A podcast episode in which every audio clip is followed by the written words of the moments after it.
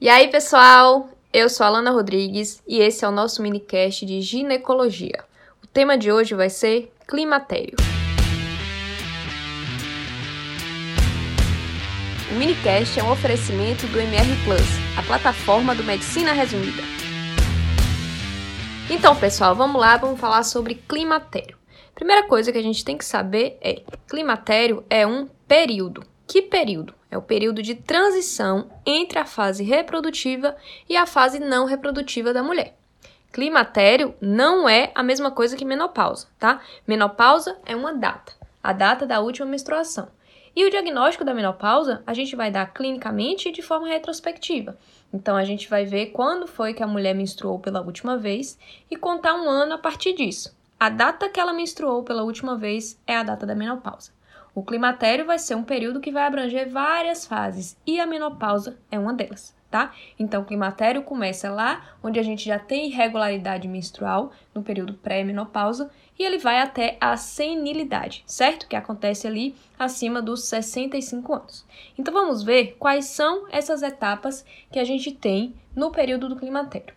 Então, a primeira delas a gente já viu que é a menopausa, que é aquela data da última menstruação, contada a partir de um ano, certo? A menopausa, ela ocorre por volta dos 40 anos. Então, o período normal fisiológico de a menopausa ocorrer é entre os 40 e os 55 anos. Se a gente tem uma mulher que entra na menopausa com menos de 40 anos, a gente está diante de uma menopausa precoce. Se a gente tem uma mulher que entra na menopausa acima dos 55 anos, a gente está diante de uma menopausa tardia.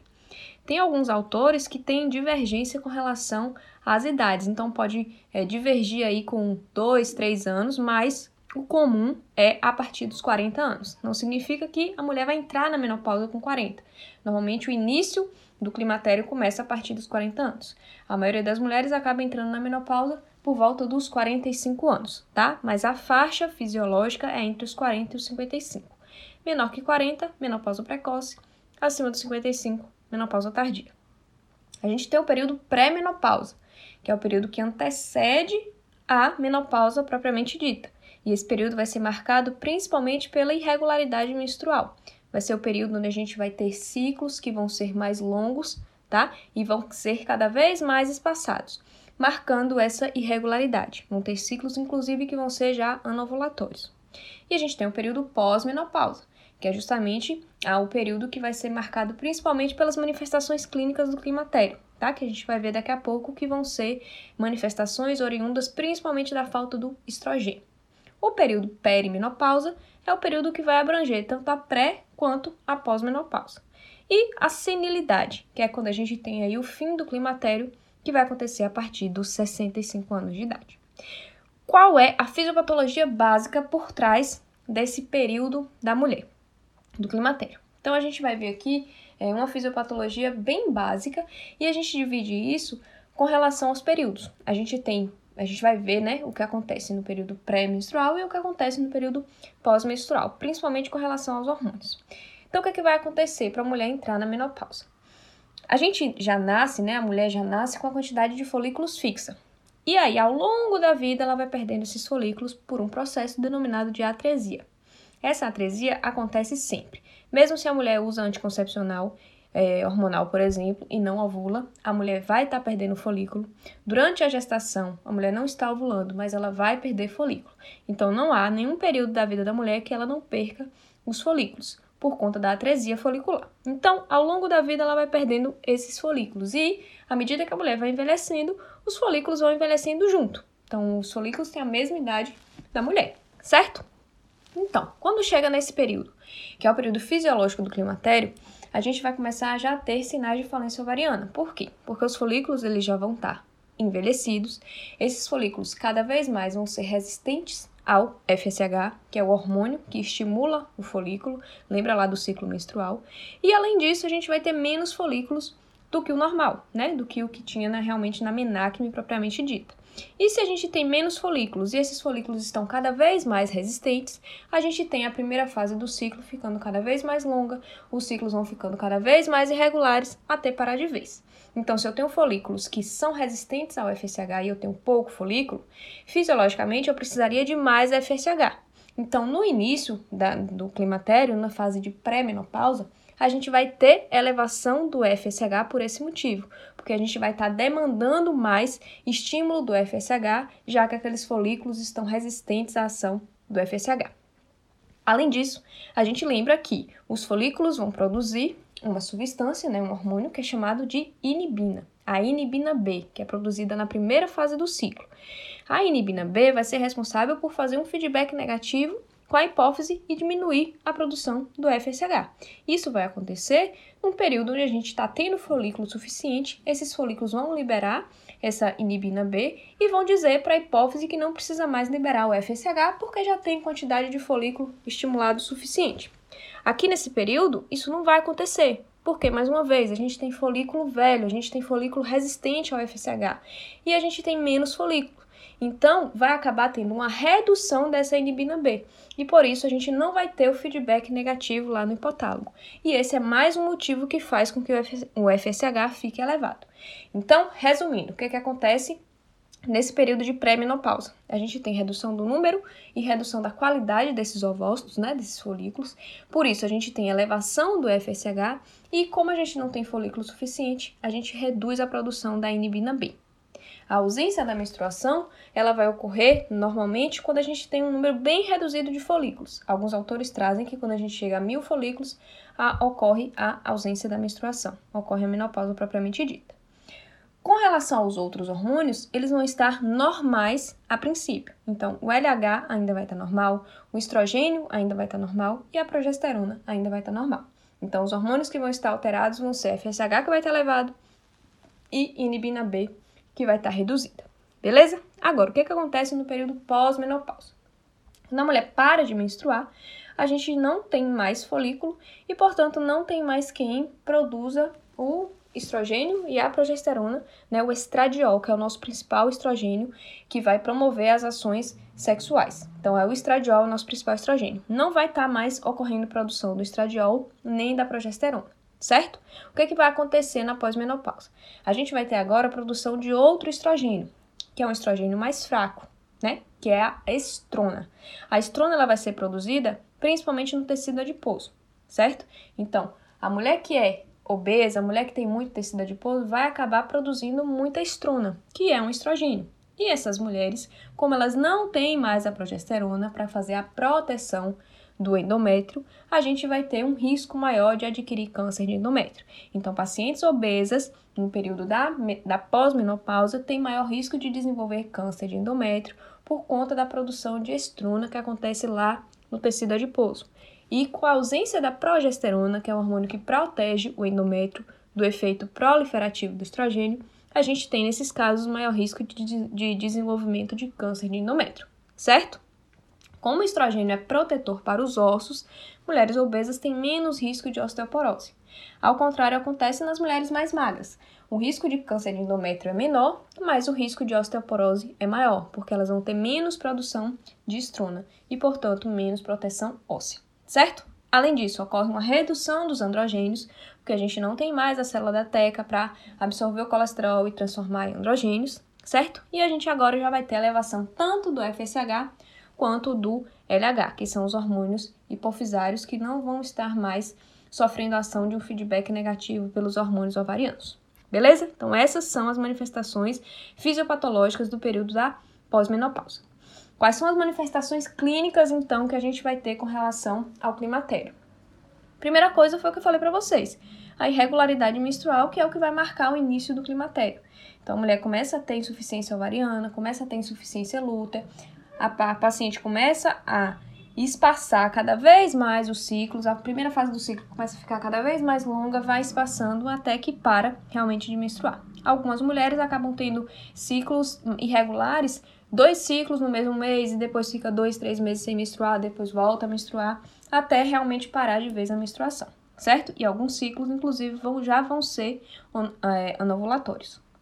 A gente tem as manifestações clínicas propriamente ditas, que vão ser principalmente relacionadas à falta do estrogênio, à falta do estradiol. Quais são elas? Um dos principais é, fatores clínicos, né, manifestação clínica que a gente vai ter e, inclusive, vai acabar norteando o nosso tratamento, são os sintomas vasomotores, que são os famosos fogachos, aquelas ondas de calor que aparecem do nada e tem mulher que realmente se incomoda muito porque são muito intensos esses sintomas. Tem mulher que acaba tendo 10, 15, 20 vezes ao dia essa queixa de fogacho. E se a mulher tem essa queixa de fogacho importante, isso vai nortear nosso tratamento, a gente vai ver daqui a pouco, certo? A gente vai, pode ter sintomas como insônia, palpitações, fraqueza, vertigem, aquele mal-estar, aquela sensação de não querer fazer nada durante o dia. Além disso, sintomas psicológicos associados, como ansiedade, irritabilidade, depressão, tanto pela falta do hormônio propriamente dito, quanto pelas ações que a falta desse hormônio faz. Então, durante esse período de pós-menopausa, né, o período de climatério, ocorrem algumas alterações do corpo da mulher que ela ainda não está acostumada. Então, isso acaba trazendo esse grau de ansiedade, esse grau de irritabilidade. Por quê? Porque acontece alteração na pele. A pele deixa de ter aquele viço, deixa de ter, de ter aquela hidratação própria, começa a ficar mais ressecada, começa a ficar mais flácida, certo? Os, o, as unhas e os cabelos começam a ficar mais quebradiços, mais ressecados. Então, tudo isso acaba estimulando, auxiliando a, a baixa estima da mulher. Além disso, a gente vai ter a redução da libido, tanto pelas alterações genitais quanto pela própria falta do hormônio mesmo. Então, o que, é que acontece na região genital? Pela falta do estrogênio, a gente vai acabar tendo uma atrofia genital. Por quê? Lembra que o estrogênio ele é responsável pela epitelização do epitélio né, da mucosa genital. Então, se a gente tem a falta do estrogênio, a gente acaba tendo essa atrofia genital, a gente pode ter ressecamento vaginal, e por conta do ressecamento, da atrofia genital, a vagina acaba reduzindo um pouco o lume, acaba tendo dispareunia, que é a dor durante a relação sexual, e tudo isso acaba estimulando a mulher a reduzir o libido também. Como a gente não tem a reepitelização né, do, do epitélio vaginal, a gente vai ter uma maior exposição da camada basal. E essa exposição maior da camada basal vai predispor a vaginites, certo? Principalmente vaginite é, citolítica, que vai ser comum aí do, do período do climatério. A gente pode ter infecções de repetição, principalmente infecção do trato urinário de repetição. Então, essas são as principais manifestações que a gente vai ter aí nesse período climatérico, certo? Como é que a gente vai é, faz, é, tratar com relação às patologias do climatério? Por quê? Porque existem patologias que são mais comuns e têm um maior risco de acontecer durante o climatério, como por exemplo, doença cardiovascular, vai aumentar o risco de ter infarto, de ter AVC no período do climatério. Por quê? Porque o estrogênio é protetor, é um hormônio protetor do sistema cardiovascular também. Então, a partir do momento que a mulher não tem mais produção do estradiol, ela acaba tendo um risco aumentado de IAM e de AVC. Lembra que o homem tem risco mais aumentado a, a partir dos 55 anos. E a mulher vai ter esse risco mais aumentado aí depois do período da menopausa, certo? E a osteoporose também. O estradiol, ele é protetor dos ossos. Então, se a gente não tem mais estradiol, a mulher tem maior risco de desenvolver osteoporose, sobretudo as mulheres mais magras. Então, ocorre redução da massa óssea, o osso fica mais poroso, pode ter fraturas, inclusive fraturas patológicas, que são aquelas fraturas que ocorrem quando a gente tem um trauma de baixo impacto, e é, realização de densitometria óssea para as mulheres acima dos 65 anos ou para mulheres abaixo dos 65 anos se tiver algum fator de risco importante. A gente vai ver isso lá na aula de osteoporose, certo? E aí, com relação à avaliação, o que, é que a gente tem que avaliar nessa mulher durante uma consulta de climatério? Tanto o ginecologista quanto o médico de saúde da família, por exemplo, tem que fazer essa avaliação. Então, a gente vai avaliar a síndrome climatérica propriamente dita. Então, avaliar sinais e sintomas, ver quais são os sinais que estão incomodando para tentar fazer esse tratamento de forma adequada, ver e, rastrear né, as doenças associadas e as doenças crônicas em geral. Então, doença associada eu falo tanto da cardiovascular quanto da, da osteoporose, mas identificar e rastrear outras doenças crônicas. É como se é, o ginecologista, nesse momento, o médico de saúde da família, faz um panorama geral da saúde da mulher. Então, avaliar risco de diabetes, de dislipidemia, função renal, se a paciente é hipertensa ou não, por exemplo então, dosagem de glicemia, lipidograma, função renal. Lembrar de rastreamentos de câncer que são preconizados para a idade. Então, câncer de mama, realização de mamografia a partir dos 50 anos, que pelo Ministério da Saúde é bianual. É, rastreamento do colo, do câncer de colo de útero, que vai ser feito a partir dos 25 anos de idade. Vai fazer anualmente, quando tiver dois consecutivos negativos, vai fazer a cada três anos. E o câncer de colo, que é recomendado começar o rastreio com a colonoscopia, a partir dos 50 anos de idade, certo? E avaliar também risco de osteoporose, como eu falei para vocês, com a solicitação de densitometria óssea em mulheres a partir de 65 anos ou com a idade menor quando essa mulher tem fator de risco associado. Como é que a gente vai fazer o tratamento dessas pacientes? Então, o tratamento vai girar em torno de tratamento farmacológico e tratamento não farmacológico, certo? O tratamento não farmacológico vai girar em torno de mudança do estilo de vida. Então, orientações dietéticas, melhorar a alimentação, fazer atividade física, né, acabar com o sedentarismo, perder peso, mulher que fuma, acabar com o tabagismo, reduzir a ingestão de bebida alcoólica. Então, mudanças realmente do estilo de vida. A terapia hormonal, ela vai ser reservada para as mulheres que têm queixa. Então, primeira coisa, terapia hormonal sistêmica. Qual é a principal indicação de terapia hormonal sistêmica no período de climatério? A queixa de fogacho, certo? Então, se a mulher refere que ela tem muito fogacho, que o fogacho incomoda, que acontece 10, 15, 20 vezes ao dia, e é uma coisa que incomoda muito ela, está indicada a terapia, de, a terapia hormonal, claro, se essa mulher não tiver contraindicação, tá? Mas o principal aqui é você saber que indicação de terapia hormonal sistêmica, a principal indicação vai ser a queixa de fogacho. Agora, se a mulher tem uma queixa de atrofia urogenital, de ressecamento vaginal, a gente pode prescrever uma terapia hormonal tópica, né? Estrogênio tópico. Lembra que a principal reposição que a gente tem que fazer é de estrogênio, porque é a falta dele que vai causar essas alterações. Então a gente pode fazer o estrogênio tópico, se a queixa for local, mas estrogênio sistêmico, no caso, se a queixa for sistêmica, como no caso do fogacho, certo? Qual é a terapia que a gente vai escolher? A gente pode usar só o estrogênio ou pode usar estrogênio com progesterona. Se a mulher tem útero, ela tem que usar a progesterona junto. Então vai ter que ser feito estrogênio e progesterona porque a gente não pode dar só estrogênio sem proteger esse endométrio com a progesterona, porque senão a gente aumenta muito o risco de câncer de endométrio, certo? Então, se tem útero, tem que fazer progesterona junto com estrogênio. Agora, se a mulher não tem útero, certo? Se é sem útero, pode fazer só o estrogênio, exceto se a, a esterectomia dessa mulher foi realizada por conta de endometriose. Se a esterectomia foi realizada por conta de endometriose, a mulher, mesmo sendo esterectomizada, vai ter que usar estrogênio com progesterona, certo? Mas caso contrário, vai ser só o estrogênio. Qual é a via que a gente vai escolher? A gente pode usar estrogênio oral ou estrogênio parenteral. Se a mulher tiver qualquer comorbidade, a gente vai preferir a via parenteral, exceto o colesterol alto. Colesterol alto lê-se LDL alto e HDL baixo tá? Se for triglicerídeo alto, a gente vai preferir a via parenteral. Então, coloca na cabeça só o oral. O oral, única é, escolha, né? A única situação que a gente vai escolher a via oral é se a mulher tiver o colesterol alto, LDL alto ou HDL baixo. Fora isso, qualquer outra comorbidade vai ser parenteral, certo?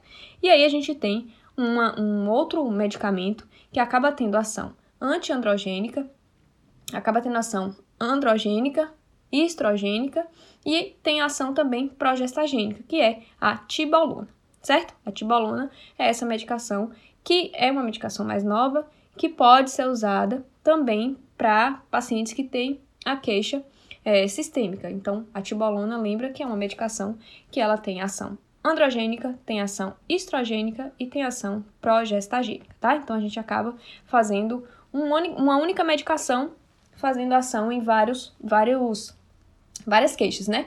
Queixa de libido, muitas vezes ela acaba sendo é, melhorada com o uso da tibolona, principalmente por conta da ação androgênica dela, certo? E aí eu queria falar para vocês com relação ao conceito de janela de oportunidade. Por quê? Porque a gente, quando faz a reposição, a terapia de reposição hormonal na mulher no climatério, a gente tem uma chance de reduzir o risco cardiovascular se essa paciente estiver na janela de oportunidade. Qual é a janela, de, a janela de oportunidade? Se essa mulher tiver menos que 60 anos de idade e ela tiver menos que 10 anos de menopausa. Se ela tiver nessa janela de oportunidade, a gente fazendo a terapia de reposição hormonal, a gente reduz o risco cardiovascular, certo? Agora, se a gente faz isso fora da janela de oportunidade, acaba, na verdade, aumentando o risco de doença cardiovascular, certo? e algumas outras informações aqui só para a gente ficar por dentro com relação à terapia, à terapia de reposição hormonal. A terapia de reposição hormonal, a partir dos 5 anos, ela acaba aumentando o risco de câncer de mama, certo? A terapia combinada, estrogênio com progesterona. Então, aumenta o risco de câncer de mama após 5 anos de uso. Agora, diminui o risco de câncer coloretal e o risco de câncer de endométrio, eu, quando eu tô falando da terapia combinada, porque vai ter a progesterona para proteger o endométrio. Não tem nenhuma relação, não, não diminui nem aumenta o risco de câncer de ovário, nem o risco de câncer de colo uterino. E como eu falei para vocês, lembrar da janela de oportunidade. Aumenta o risco cardiovascular quando estiver fora da janela de oportunidade. Que janela de oportunidade é essa? Mulher com menos de 60 anos e com menos de 10 anos da menopausa. Certo? Pronto. Terapia de reposição hormonal é bom? É bom para algumas pacientes, mas tem algumas pacientes que não vão poder utilizar, mesmo se tiver indicação, por conta das contraindicações da terapia hormonal e a gente tem que saber. Então, quais são elas?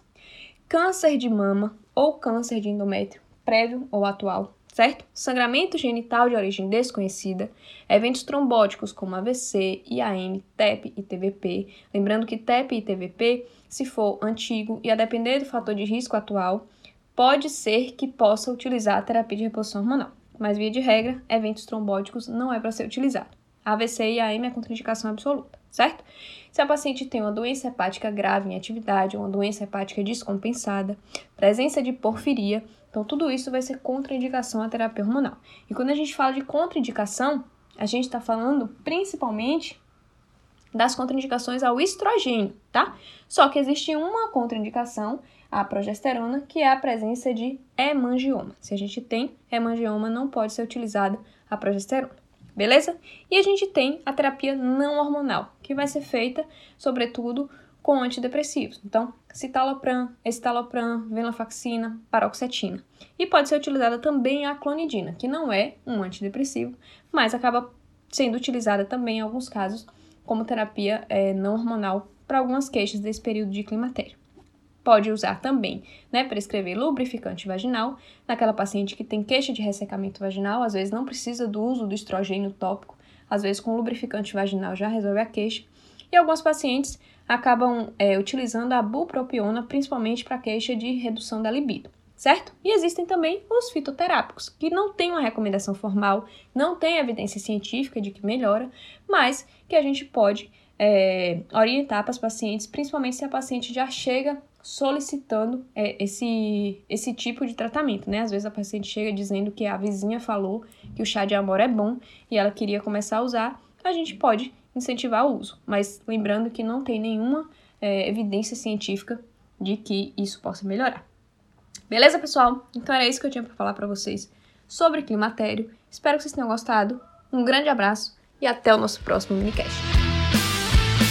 Caso queiram outros conteúdos como esse, acesse www.mrplus.com.br. Até a próxima!